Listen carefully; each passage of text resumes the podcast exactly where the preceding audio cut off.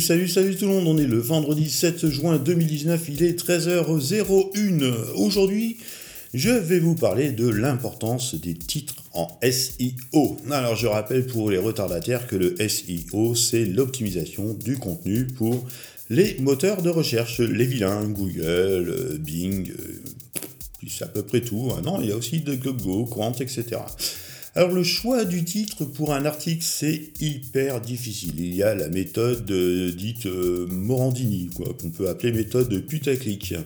Assez, euh, ce sont les titres où vous avez les mots extraordinaires, le secret de machin pour atteindre le meilleur, etc.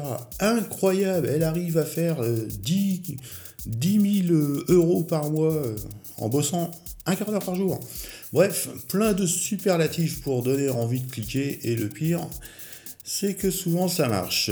Mais la méthode la plus euh, stylée, on dira, ce serait plutôt d'un point de vue SEO et marketing de faire les choses suivantes. Déjà, insérer un bénéfice. Par exemple, euh, comment décrire un bon article et gagner des visiteurs. Ou aussi s'adresser à son client. Le meilleur hébergement pour votre site, c'est IPFix. Je suis fort.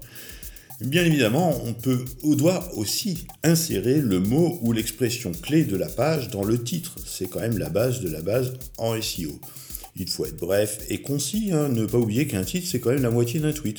Enfin, le quart maintenant, mais la moitié d'un tweet à l'auteur originel, soit 70 caractères, donc ça doit être de la punchline. La question on peut aussi euh, poser euh, une question comme titre. Est-il encore nécessaire de soigner le titre? Voilà, là les gens vont cliquer. Et puis aussi les titres juste borderline, limite putaclic. Le comment gagner 100 visiteurs chaque jour? Le truc provocateur, ça j'adore, c'est encore mieux que. Et puis on cite un concurrent, encore mieux que chez machin, voilà. Ou l'avertissement, voici pourquoi Google va effacer votre site.